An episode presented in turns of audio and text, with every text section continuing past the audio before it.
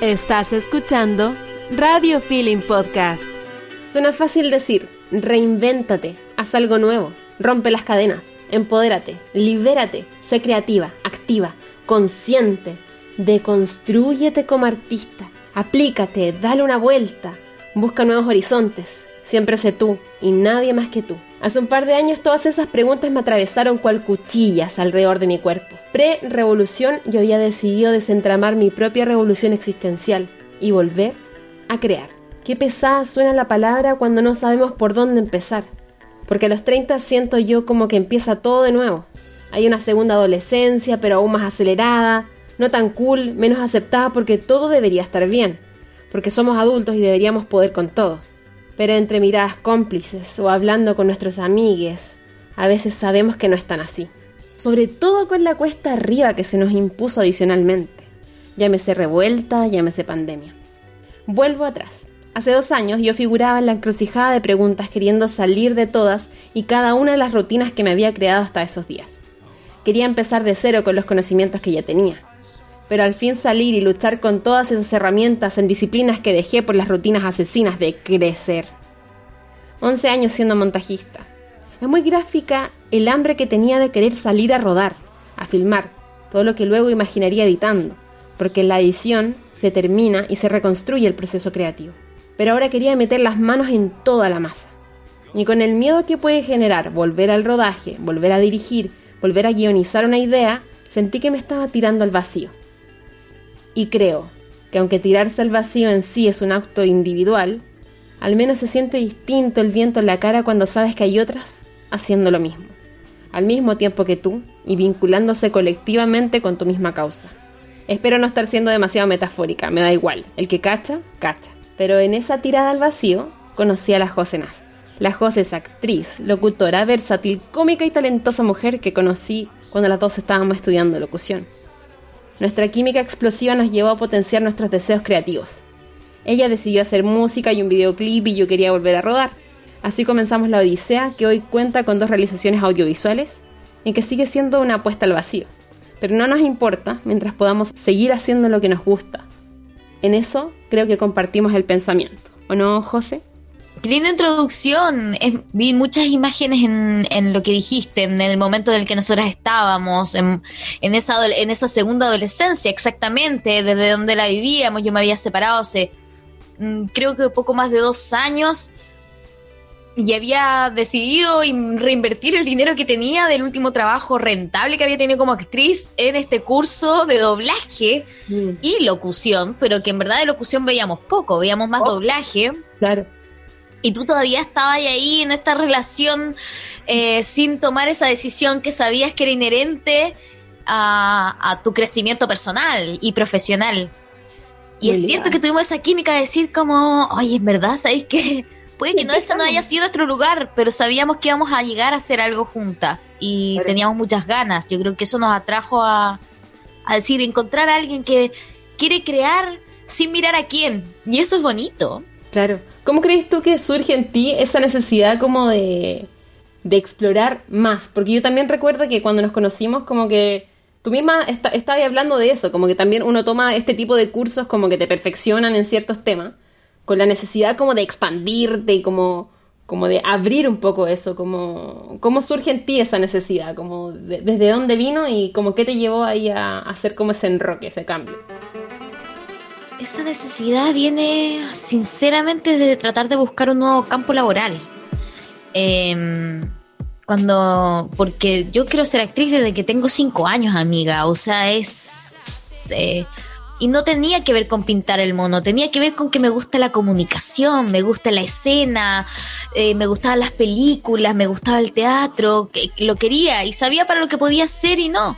Yo llegué a la comedia, de hecho, también por la sobrevivencia dentro de las artes que me gustan. Obvio que quería ser Meryl Streep, pero como que lo que saltaba y me daba dinero era un poco el ritmo cómico y fui payaso mucho tiempo.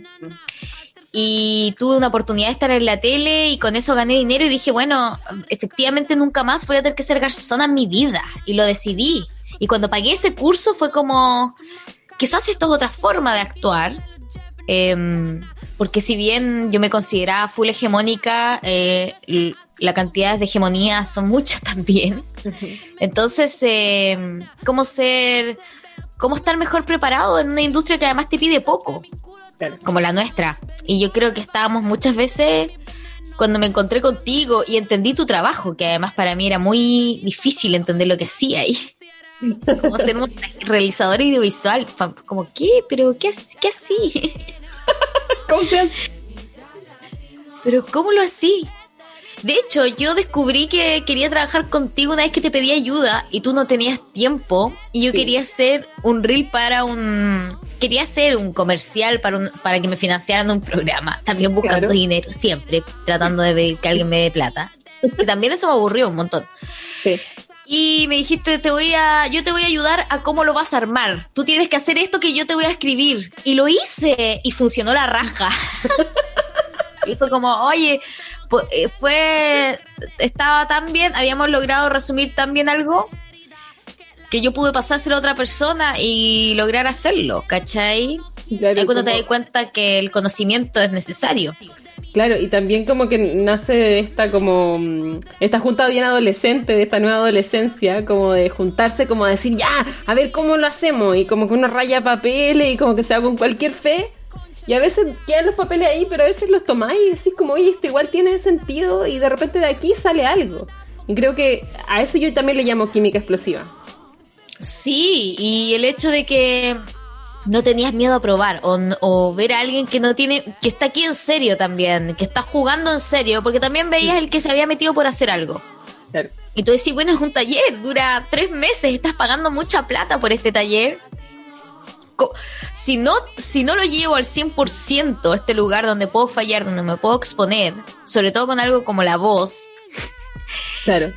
No sé, y porque además parecíamos una secundaria, íbamos a chupar después de clase, nos caíamos bien, algunos deben haber tenido su amorío, yo no me acuerdo bien, pero me tinca que sí. Sí. Tenemos un chat que yo creo que nadie se ha salido por respeto, pero nadie habla. Pero nos respetamos tanto que nadie sale ahí. Pero yo creo que era eso, era decir, como, ¿qué hago con esta nueva herramienta que entendimos? Porque hay que decir algo horrible, pero nosotros éramos los siete de la clase. Es verdad. Nunca en mi vida me había sacado un siete con nada.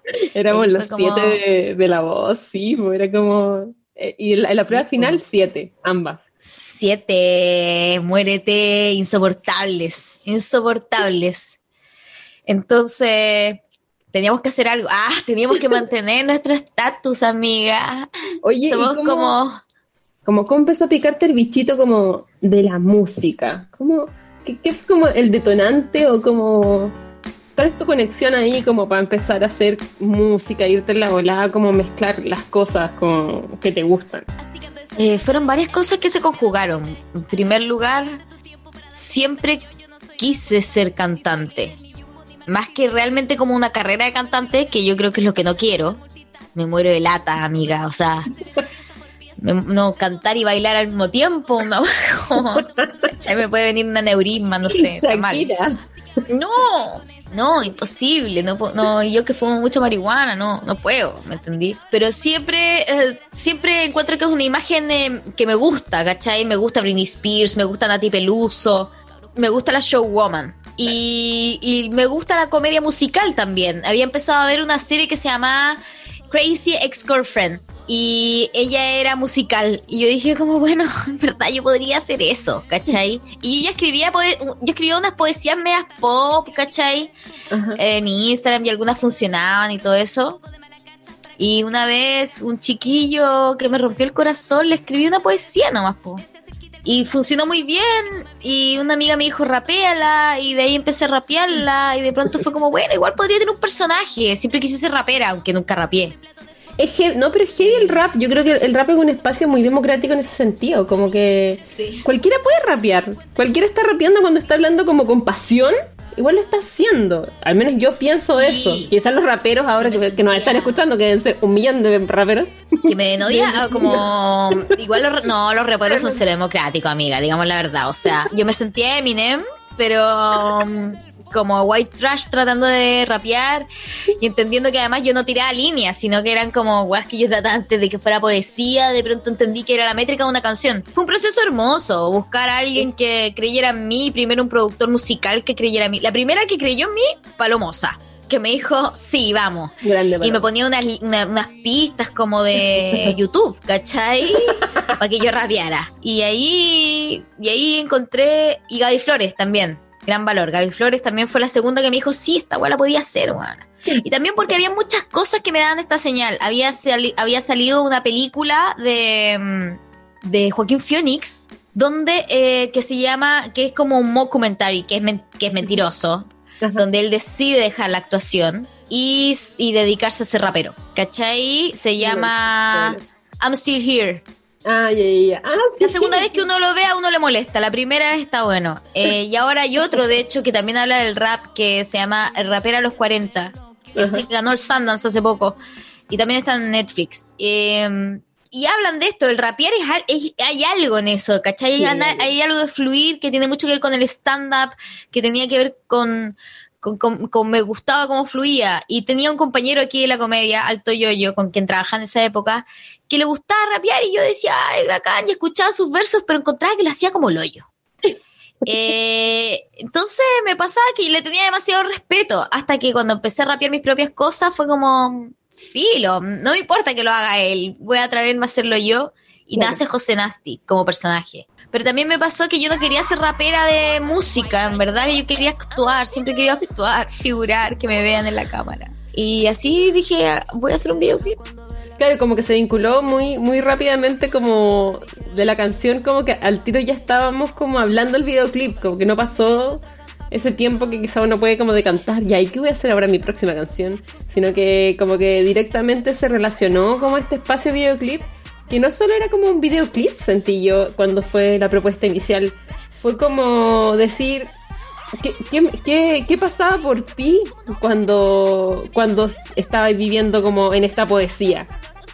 como cómo transitaba ahí esta poesía. Entonces como que ahí nos fuimos como al urbano, como que nos fuimos como a pasearnos como en la profundidad de estas galerías de neón. Fue lindo el proceso creativo de ese video, que es hermoso ese video. Es, hermoso. O sea, yo, yo estoy eh, muy feliz con las dos cosas que se han hecho. Yo siento que hemos hecho tres, porque para mí Ciudadano Promedio igual existió y es muy lindo. Es súper lindo, que es un tráiler de algo que nunca se hizo además. Que hubiera sido hermoso que hubiera sucedido. Un gran programa que nadie nos dio dinero. Pero bueno, em, siento que el, eh, ahora estaba hablando, de hecho, con el Tamagotchi, le conté que habíamos hablado del proceso de cómo iba a ser el nuevo video de esta canción. Y que me había gustado mucho como de hablarlo bajaste a esta palabra constante. Y dijimos como mira vamos a hacer esto así desde cómo mirarlo desde otro lado la interpretación de lo cantado ¿cachai? y cómo cambió en ti también esa percepción cuando yo llegaba a decirte hagamos una pieza que si bien es un videoclip no busca ser un videoclip per se ¿cachai? porque eh, creo que, de hecho, cuando nosotras nos distanciamos en ideas, era justamente cuando tú me decías, bueno, pero esto representa el género, y yo te decía, como, bueno, no me interesa el género del videoclip audiovisual, ¿cachai? Que quizás lo manejáis tú más desde, la, desde el hacerlo, desde el entenderlo, cuáles son las técnicas. Y eso era bonito y necesario, porque si ambas somos igual de eh, caóticas, frente a esa creación, que es decir, como, bueno, yo vengo a romper. Em, nunca, se nunca se logra una estructura necesaria para crear algo en el tiempo, yo siento. Que para el segundo videoclip ya llegó más fácil, porque esas, por ejemplo, creo que es eh, esos conflictos en el momento de la creación, donde cada una lo ve de una forma distinta, llegaron mucho antes en el caso de BTR. Ya sabíamos que no podía llegar en ese momento, ni cómo se iba a desarrollar esa problemática. Entonces, sí, es heavy. Y ahora, imagínate, lo estamos hablando cuando estoy construyendo la canción, ¿cachai? La tercera, claro, es como todo muy, muy mágico. Y se va adelantando, como que entendemos que el proceso, si lo hacemos a largo plazo, no sé, ya se salta el hecho de decir, veamos si funciona lo que estamos haciendo. Si no, sabemos que funciona, entonces hay que ser más efectivo. Claro, tenemos tenemos un principio efectivo, por, por esto yo creo que de la química explosiva, en, en el sentido como de, de ya sabemos como con qué tipo de herramientas las dos contamos, pero no herramientas como tan físicas incluso, como, como del lenguaje, de, de observar de, de distintas maneras y, y retroalimentarnos con esas miradas como colectivamente para crear una, una nueva obra. Y creo que en ese sentido, como por eso también te invito a conversar a este espacio para quien se sienta identificado con esto también. Con eso de tener a una persona que, que funciona como una mente un poco colectiva, con todo lo que puede tirar y, y- y soltar eso, creo que es súper difícil de encontrar. Es difícil de encontrar porque yo creo que la gente es, es muy tímida frente al proceso creativo. Se le ha dado poco permiso, yo creo que por culpa de la academia. Entonces, cuando encuentras a gente que maneja su técnica como algo que es efectivamente una herramienta y después le da color, y le voy a decir aquí como, y después se da el color de ser artista, ¿cachai? Eh, yo creo que ambas nos consideramos gente que aspira a vivir del arte. Eh, no por considerarse artista, sino porque eso es lo que quiere hacer. Quiere hacer cosas que, se, que sean de una calidad lo suficiente para que la gente pueda encontrar aquí una obra de arte. Pero entendemos que el oficio es muy importante, entonces lo utilizamos donde sea. Yo grabo cosas para cremadores de mascotas, ¿cachai? Tú grabáis audiolibros para Suiza, o sea, somos personas que trabajan en esto. No lo idealizan, no lo ponen en un lugar de un pedestal donde solamente voy a hacer las cosas que me hacen sentido, que es hermoso, pero es de un nivel de privilegio absurdo, ¿cachai? Eh, darse ese gusto de hacer solo lo que uno quiere, bacán, pero no, no todo el mundo puede. De hecho, el otro día pensaba, Caleta, como que, que, pucha, que me caen mal los artistas pesados, como, como esos artistas que pesados, así como, como no pongas mi apellido de esa manera. Eh, no, no, no, yo no, yo no, no, yo estudié esto, otra cosa.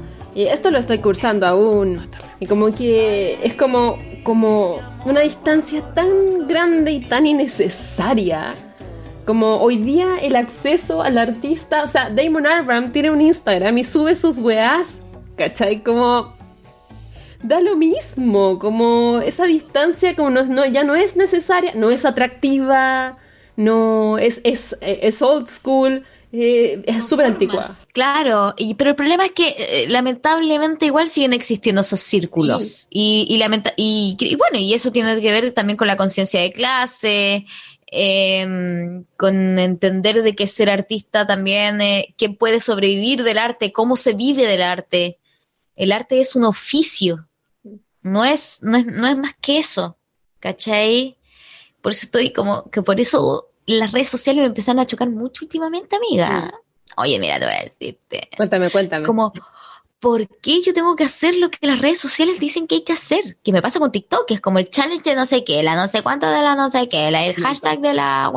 Y tienes que subir tres fotos tuyas para que en la semana te pongan el like y tienes que subir un video y es como, esta no soy yo. Y también hacer videoclips y hacer canciones, o sea, si quisiéramos que nos fuera bien, tendríamos que haber subido tres al año mínimo. Y, y esto lo hacemos una vez al año porque tan autofinanciado. Igual tú vienes con esto de hagamos, postulemos a un fondar, postulemos a, a cosas. Y a mí me encantaría hacerlo y, y lo voy a intentar siempre, pero me pasa que me da paja que tengamos que siempre andar pidiendo plata por hacer cosas. Entonces, porque el proceso creativo lamentablemente esté siempre supereditado a si alguien te va a dar plata o no, fue algo que, que fue hermoso poder dejarlo de lado. Sin duda, yo creo que hemos hecho proyectos que son mucho más caros de lo que realmente eh, en, la en la práctica pagamos o se llevó a cabo, ¿cachai? Claro. O costaron, eso, que tuvo un costo. Claro. Y eso es como un valor agregado para nosotros como producción, pero también por otro lado es como qué triste, qué Claro. triste, qué triste que todo tenga que ser así, ¿cachai? Porque si esperamos a que alguien nos dé plata, si esperamos a que alguien nos diga, No, eso pasó no, con el, con el primer programa, como Ciudadano Promedio. Yo no lo hice porque nadie creyó en mí, por eso amiga, nadie creyó en mí, solo tú y la niña que me editó, que la quiero mucho, Javiera. Espero que nos estés escuchando, Javiera. Yo creo que es muy divertido porque cuando tú estudias eh, cualquier carrera artística aquí en Chile, y igual hay diversas academias, pero eh, al menos de la que yo vengo es como ya, como eh, sueña, sueña, sueña, sueña. Y como aprender a producir, no, fome, fome, números, matemática. Que matemática ya venía mal del colegio, ya venía todo mal, porque el que, el que está estudiando arte, matemática es una weá. Bueno, eh, que no nos enseñan mucho como a mm, concretar las ideas, no solo desde el punto de vista monetario, sino que desde el punto de vista creativo, desde el punto de vista como, mira, sí, quizás igual lo podéis sacar, como ya vuélate, pero pucha, eh, ármalo así. No hay una educación desde niños, desde niños, desde muy niños. La educación no, no, busca que tú seas capaz de realizar tus sueños realmente. ¿Cachai? Pero bueno, eso, ese sueño, el otro día hablábamos acerca del concepto privilegio en Chile. Porque, porque es necesario entender de que si bien en todos los lugares existen eso, yo ahora estoy en Argentina donde el concepto de movilidad social es como muy importante, pero en la praxis no existe tampoco, Mm. ¿cachai? Es bonito, suena bonito, pero no existe. Eh, no. Y en Chile eh, el privilegio es tener opciones. No es decir como no puedo no soñar en algo, porque, por ejemplo, yo tengo una amiga que es como una gran publicista, es una gran publicista y ella siempre, nosotros encontramos que además es una gran artista, una gran ilustradora, Rominoy, que es parte de la tripulación. Yo siempre le digo, como, si quieres ser artista, quieres ser dibujante, sueñalo, lo podías hacer, puedes hacer cualquier cosa. ¿Por por qué sientes que solamente tienes que seguir tu carrera? Y ella me decía, porque yo no tuve tanta, no, no tuve tantas opciones, no me iba a dedicar a estudiar arte, porque no me iba a producir dinero, yo tenía que pagar un CAE, entonces estudié publicidad. Y con publicidad yo iba a llegar a lo mío. En mi caso, yo por ejemplo, no tuve ese miedo. Yo dije voy a estudiar teatro porque en verdad sé que no me voy a morir de hambre. Pero en mi cabeza era porque no tenía idea lo que era lo sacrificado real que era ser actriz. Mi mamá era ilustradora. Y si no hubiera estado casada, mi mamá hubiera sido pobre, en verdad. Como su trabajo era muy mal pagado, era una artista análoga, ¿cachai? En una época donde no nada se digitalizaba.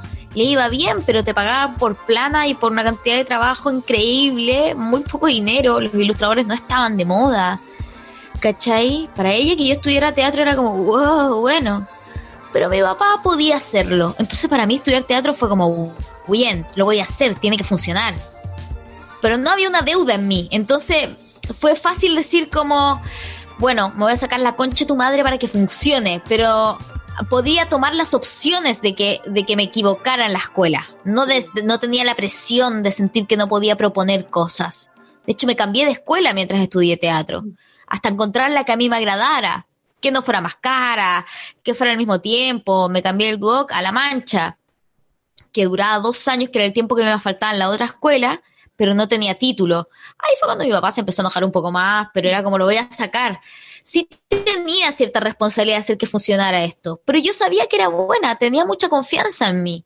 Mm. Eh, pero necesitaba, eh, pero sabía que podía en la escuela, era el lugar donde yo podía fallar, ¿cachai? Sentía que era un lugar donde aproveché muy bien mi escuela, sobre todo para mis procesos creativos, porque no fui una alumna de un promedio increíble, por eso te decía lo del 7, ¿cachai? A mí no me iba tan bien en la escuela, no me iba mal, para nada, pero a veces me iba a la mierda en mis propuestas, no. Después me fui a la mancha y me, iba- me fue muy mal, eso era un método lecoquiano, era muy cuadrado. Terminé haciendo clown, igual siempre quise ser payaso. Siento que yo viví el querer ser artista desde el privilegio de planteármelo como, bueno, no voy a fracasar, pero no tengo miedo de estar en la calle nunca. ¿Cachai? No estoy haciendo que nadie se endeude por esta situación. Eh, y yo creo que eso es distinto. Es distinto Claro. crear con libertad a crear con presión. Es súper distinto. Son, son dos miradas, son dos universos que a veces eh, vienen muy de la matriz también como de la autoestima bueno, familiar incluso a veces o, o del círculo cercano y, es distinto pues, o sea yo en ese sentido como tampoco tuve tantas opciones como yo terminé estudiando como técnico audiovisual porque un día me llamó mi, sobrino que se estaba inscribiendo en, en técnico en sonido. Me dice, oye Dani, hay un técnico audiovisual, así, llama a teléfono. Hola Dani, ¿cómo estáis? Hay un técnico audiovisual en, aquí en Duoc y vale 115 mil pesos. Y es barato, deberías inscribirte. Chao. y como que yo recuerdo perfecto el número del valor y dije como... le pregunté a mi mamá si podíamos hacer ese esfuerzo y me dice sí, porque la carrera es corta, son dos años y medio, igual después subió el arancel y todo. Pero para ese momento era como ya tranqui, era como el doble de lo que costaba un poco mi colegio, la mensualidad del colegio. Entonces fue como ya, hagamos el esfuerzo y fue como ya. Pero también me pasó eso de que fui a la Chile y en la Chile al ciclo básico me dicen como, eh, no, lo que usted, o sea, tiene que estudiar eh, audiovisual. Cuando postulé como con mis dibujos y cosas. y yo dije, bueno, ya. Y después cuando terminé audiovisual, eh, el profe me dijo, tú debiste haber estudiado arte. Ah, nadie, váyanse a la mierda. como concha tu madre. Al final como que, que, me formó. Puta, fue hacer un millón de talleres mientras estaba haciendo clases, o sea, mientras iba a clases formales, me metí en millones de talleres y colectivos y cosas como... Y eso me fue formando nomás. Pero tenía ahí algo que te llamaba la atención desde el área que estudiaste, porque en mi caso, yo siempre lo supe, ¿cachai? Más allá de si lo encontré rentable o no, siempre supe que podría hacerlo, de hecho. Eso es lo que me pasaba. Nadie se ponía a que lo hiciera. Yo no, no, tuve oposición como tal porque siempre fue como que fui muy, muy creativa desde muy niña. Entonces todos sabían que yo algo vinculado al arte iba a ser y creo que no hubo oposición ni, ni nadie le importó si yo tenía un título, como que nadie me cuestionó porque yo estaba en, talleres de actuación desde cuarto básico pero me pasaba que yo cuando niña quería ser Yuri. la, expectativa de ser Yuri. Tal cual. Grande Yuri. Y después cuando fui creciendo y como que estaba en el colegio, como que lo que mi capacidad principal era organizar equipos, organizar grupos y direccionar equipos. Y en ese momento dije, quiero ser directora de cine en vez de ser eh, quien estaba allí que me estaban dirigiendo. Entonces quería ser directora de cine. Muy bien, pero igual iba a para allá. Claro, pues ahí conecté un poco como con, el tema como del cine, como sí, en, ese universo. Pero la verdad es que al salir, o sea, al estar dentro, yo después quería ser directora de arte. Y al salir, salir, la primera pega que encontré fue el montaje y encontré el arte dentro del montaje y ahí empecé a ser montajista, que yo creo que gracias a, esa herramienta como tan del oficio, como nombraba tú antes, tan del oficio de ser montajista brutalmente, que eh, limé, gasté, como que conocí, sufrí mucho aprendiendo a ocupar eh, software y cosas, y gracias a eso como que fui, me fui mm, eh, encontrando con lo que realmente me estaba gustando en ese sentido, como en el sentido como artístico de tomar decisiones, y empezar a, tomarlo desde ahí. Es muy importante tu pega. A mí me fascinó cuando la entendí, porque la entendí cuando me la explicaste tú nomás. Eh, lo que hace el montajista, porque siempre se dice como la última palabra realmente de una película la tiene el montajista, y es cierto. Es cierto. Eh, que es un trabajo que se hace bastante solo, encuentro yo es hermoso cuando uno puede estar ahí y empezar a buscar, pero es muy solo, ¿por qué? Porque es, buscar mucho material, es decidir, es como, wow, ¿cachai? Hasta uno ve, cuando uno llega a ver un primer corte, ya ha pasado un montón de trabajo. Sí, pues, es tejer, el montaje es tejer y después como que cuando ya solté un poquito ya esa, esa, mm, esa que yo sentía que yo podía llamarle expertise cuando mi currículum dice 11 años, cuando la solté un poco, como que me di cuenta que después todo se traducía en el, en el montaje. Todo se traducía, todo. Onda, toda la vida y todo lo que me gustaba hacer se traducía ahí, porque me gusta coordinar personas, que es básicamente lo mismo que organizar estos planos. Entonces, como. Eh, y todo empieza como a congeniar un poco eh, en esa manera. Pues cuando. Yo creo que ahí son los 30 también. Son los 30 que vienen como a, a decirte cosas. Que, ¿Qué te dicen a ti los 30 respecto a la creación? Yo me tuve que venir muy lejos para mm, hacer que mi creación volviera a fluir em, sin tanto prejuicio. Me, pasa que a mí me costó, y dentro de mi situación de privilegio, te lo voy a decir como, mm, como una pobre niña rica que llora, porque en verdad no soy rica, pero sí en un momento sentí que lo que estaba hablando no tenía que ver con mi posición política en el mundo. ¿Cachai? ¿Por qué? Porque trabajaba para la tele o porque además trabajo mucho para radios que son muy populares, como Carolina, ¿cachai? Entonces empezar a tener un poco de miedo por lo que decir o, sentir de que uno no era suficiente me empezó a hacer eh, mucho ruido y justo vino el estallido social. Em, donde yo no sabía bien hacia qué, de qué volver a reírme. Me río de ser yo nomás, ¿cachai? Pero era como, no sé, mujer blanca, heterosexual cis, ¿cachai? Ya pasaste de moda y de pronto tenés 30 años. Me empezó a pasar eso, me empezó a, empezar a sentir como un poco de vergüenza por uno mismo. Súper catapulido la web. Pero sí, te juro, me sentía muy white trash en Chile, como eh, tratando tratando también uno de decir como cómo yo aquí entrego desde mi creación algo que sea honesto, pero que no le falte el respeto a nadie, porque Chile empezó a pasar por un momento muy, muy intolerante. Muy. ¿Cachai? Y era como, bueno, pero no sé, o sea, no, puedo dejar de verme como me veo, no puedo dejar de ser quien soy. Porque además tampoco la gente sabe realmente quién es uno. Hasta que empieza a ser relativamente público. Cuando eres relativamente público, todo lo que digas o hagas puede ser ponido, ponido puesto en tela de juicio. Y eso empezó para mí a ser algo que de... No, realmente no me interesaba. Por eso me gustan los personajes pero a mí me cuesta viralizar, no soy una, no soy de ese tipo de artistas y me considero artista igual.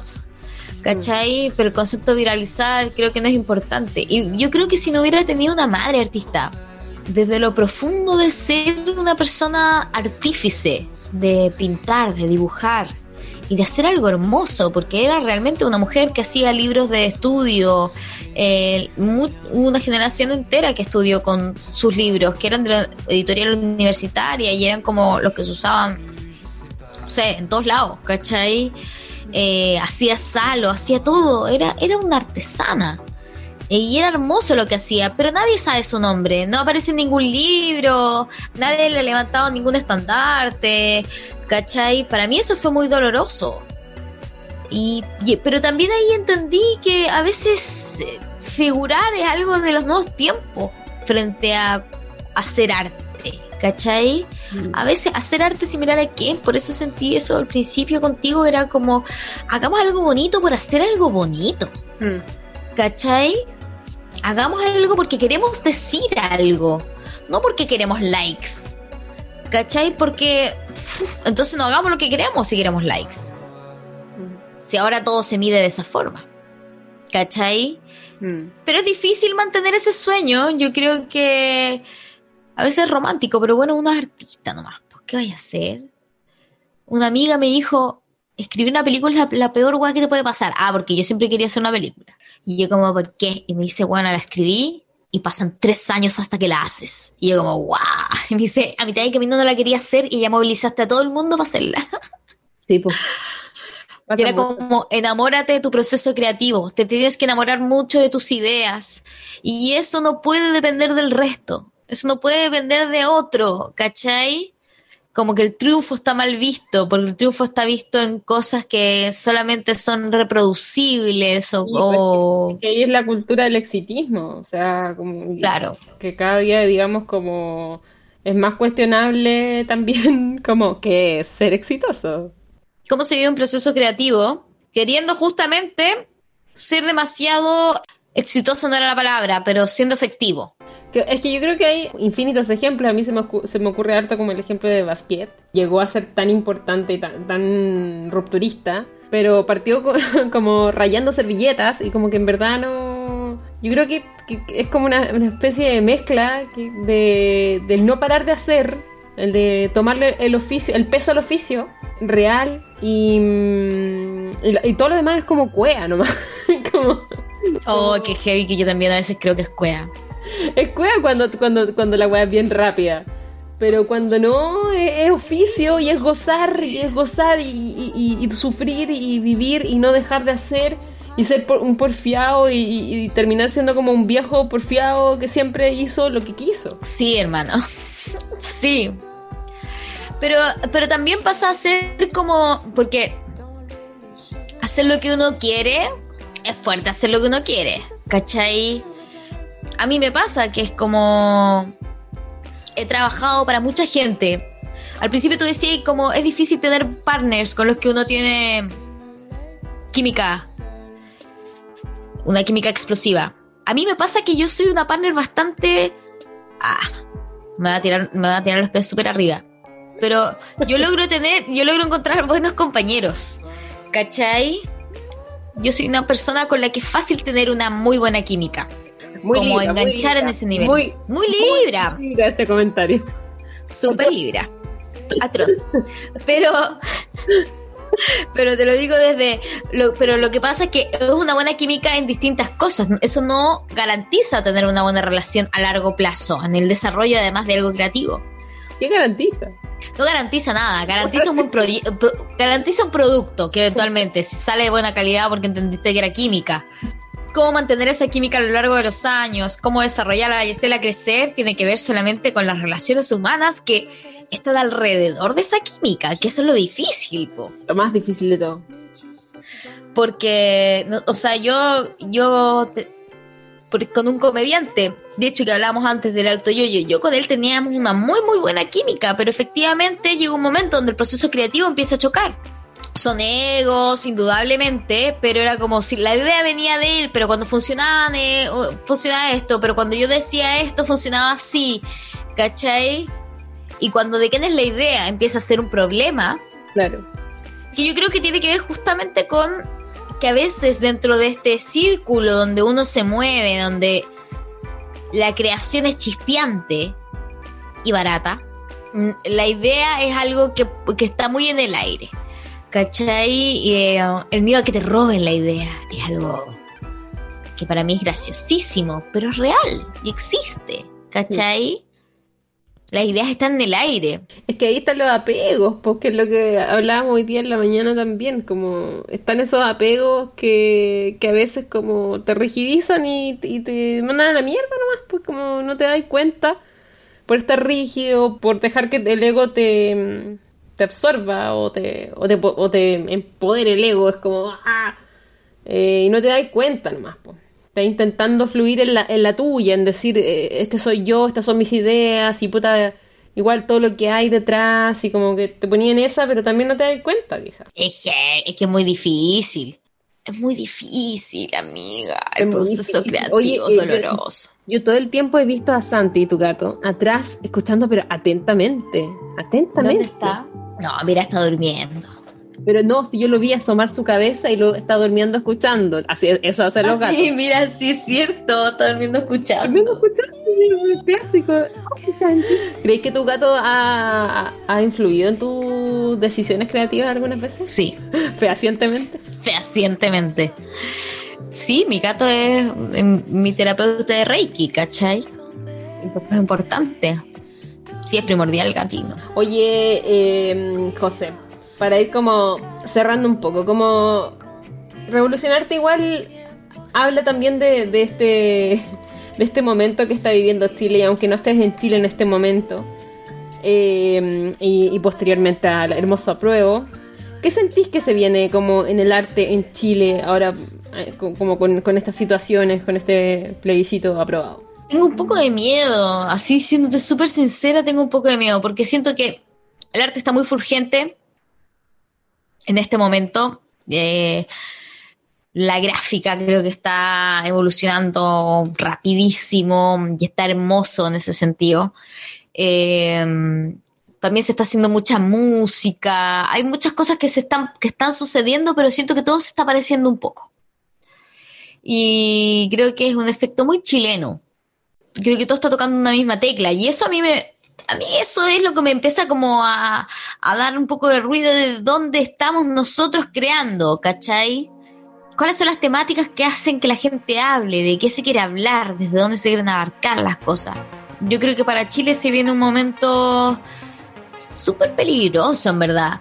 Eh, peligroso en el buen sentido de la palabra. Tenemos como, estamos, tenemos la oportunidad, siento, de, de abrir un poco nuestra mente y, eh, y empezar, empezar a hacer las cosas de una forma más intuitiva a veces que, que la colonización que tenemos, de que porque alguien lo hizo funciona de esta forma, porque alguien lo dice funciona de esta forma.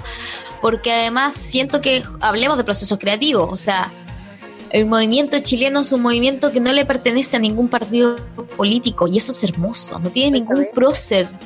No hay cabeza. No hay cabeza. Entonces habla de un sentimiento popular, habla del tejido social, habla de, habla de cosas muy transversales. Tienes tres, solo tres comunas que piensan distinto.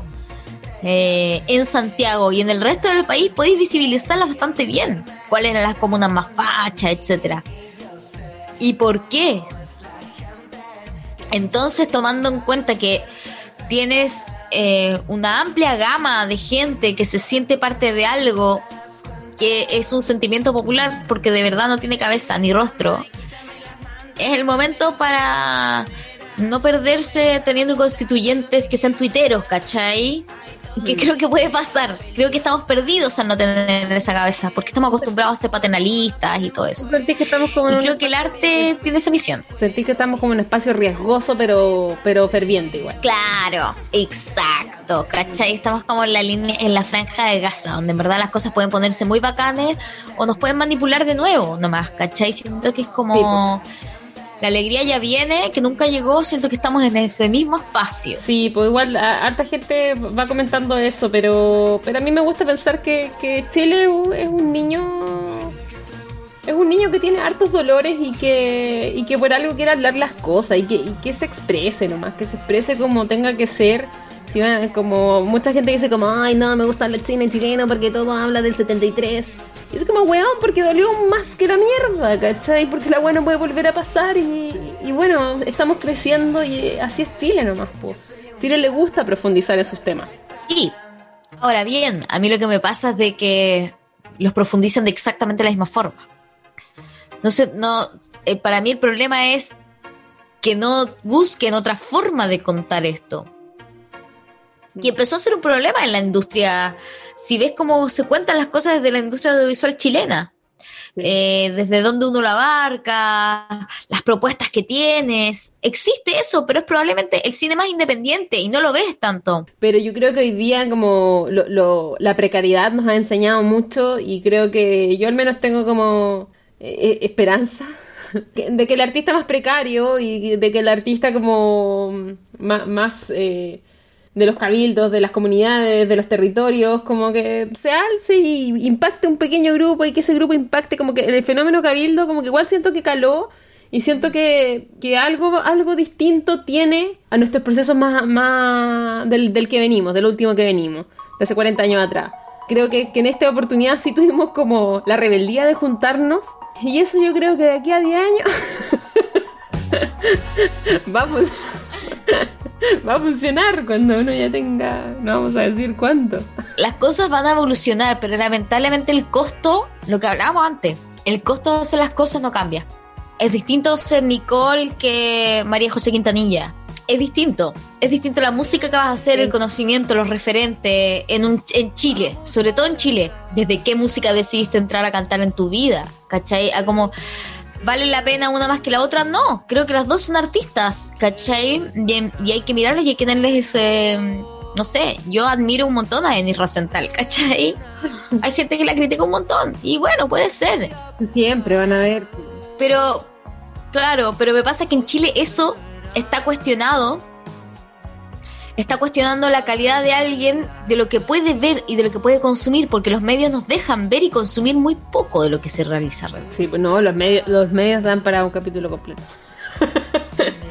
los medios son, son la enfermedad de... y nosotros trabajamos los medios igual. Sí, pues nosotros trabajamos los medios, es un montón. Oye, José, para, para ir cerrando, quiero, quiero invitarte a un pequeño juego. Se llama eh, Afortunadamente, Lamentablemente. ¿Ya? Que es una historia colectiva que se construye en base a que uno comienza y el que sigue dice afortunadamente y el que viene después dice lamentablemente y se construye la historia hasta un pequeño cierre. Ya. Había una vez una mujer que caminaba por el bosque con su gato. Afortunadamente, ella cargaba un saco de setas mágicas. Lamentablemente, se comió uno y en vez de empezar a caminar por un bosque, empezó a caminar por barro muy profundo y empezó a hundirse. Afortunadamente, tenía a su gato con ella, quien empezó a hacer una hebra de pelos con sus propios vellos que salían del cuerpo y le lanzó una cuerda al interior del hoyo de barro. Lamentablemente, el pelo se fue disolviendo y se fue transformando en caca. Entonces todo el barranco empezó a ser caca. Afortunadamente hacían 55 grados de calor allá afuera. Eso permitió endurecer todas las heces que se transformaron en un muy buen lodo para que ella pudiera salir a flote. Lamentablemente, cuando salió a flote, se encontró con una amiga y la vio toda embarrada de caca. Afortunadamente, la amiga era un hada madrina, quien la limpió con su varita mágica. Lamentablemente, la varita mágica realmente era un gran pene. Afortunadamente, hace mucho tiempo que ella no tenía sexualidad. Eh, pudo descargarse. Lamentablemente, al descargarse, empezó a sentir un pequeño infarto. Afortunadamente, había un médico cerca de ese lugar. Lamentablemente, el médico era un extraterrestre y en verdad se la estaba raptando para llevársela a Marte. Afortunadamente, en Marte tienen muy buenos planes de salud para terrícolas. Lamentablemente, esta historia termina. Me encantó el juego. Muchas gracias, muchas gracias. Da, para infinito y siempre como que el, afortunado y el lamentable como que son las dos caras de la moneda, entonces. Sí. Eh, uno se siente muy pesimista en el lamentable, debo decir. Oye, José, ¿se te, ocurre alguna canción que poner después de todas estas reflexiones que hemos hablado que han sido súper amplias? Como que eh, procesarlo está bien loco. Sí, mira, tengo una canción que me gusta mucho de una película que se llama Guardianes de la Galaxia. Hawk in a Feeling, Hawk It in a Feeling, una cosa así se llama. I can't stop this feeling deep inside your mind. Una cosa así. Uka chaca, que parte así. Uka chaca, uka, uka, uka chaca. Sí, es buena. Eso se te ocurrió como después del cuento un poco. Sí, no, y sentí mucho eso, como cuando uno tiene una idea, cuando uno tiene una idea y uno la puede ver, ¿hay cachado eso? Como la primera es que tienes una idea y la ves, y la ves real. Eh, de eso decía Nicolás Tesla, que él no hacía ningún plano hasta que no tuviera toda la máquina en su cabeza. No hacía una planificación de error, no. Toda en su mente y después la armaba. ¡Chao! Chao. A mí me pasa que yo veo las ideas o lo que quiero hacer entero, veo, algo entero, veo como un flash. Y digo como, ah, eso puede llegar a ser. Ahí tengo que viajar.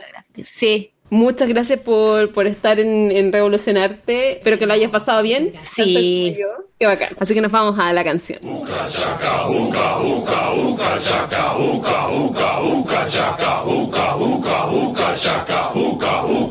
can't stop this feeling deep inside of me.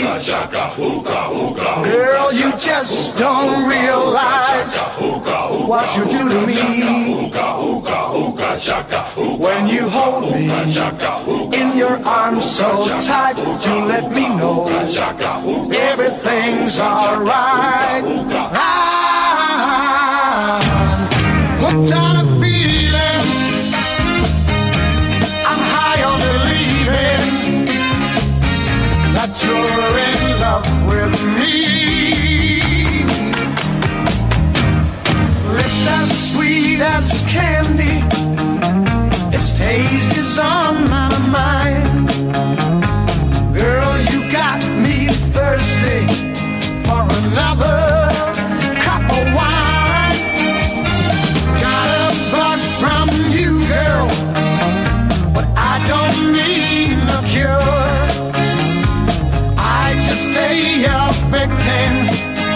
I can for sure. All the good love when we're all alone. Keep it up, girl. Yeah, you turn me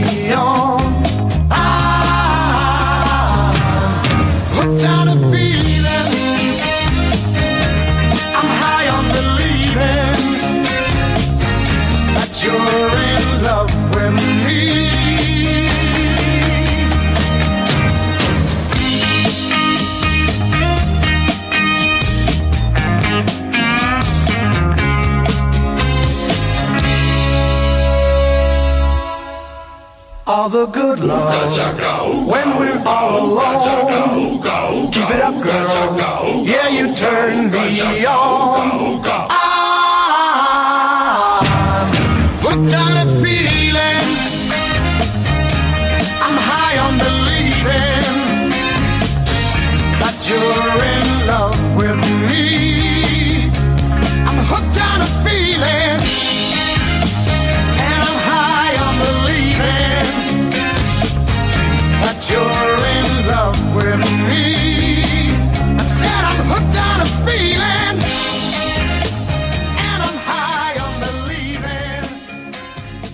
Hoy día conversando con la Jose abarcamos muchas temáticas que tienen que ver con el proceso creativo.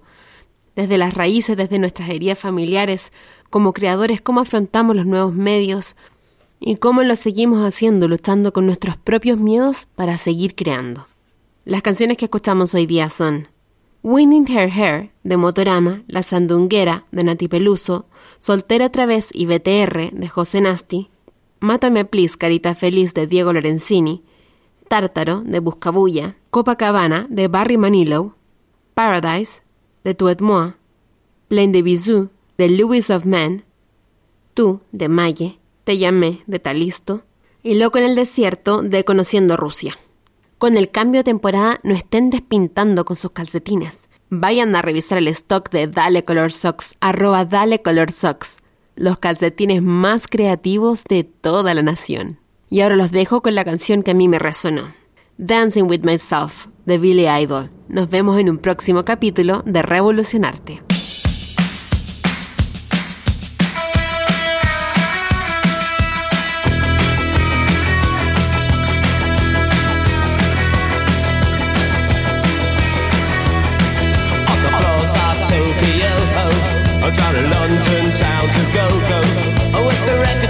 Selection and the mirror's reflection, I'm a dancing with myself. When there's no one else inside, in the crowded lonely night. Well, I wait so long for my love vibration, and I'm dancing with myself. Oh, dancing with myself. Dancing with myself. When there's nothing to lose and there's nothing to prove, I'm dancing with myself.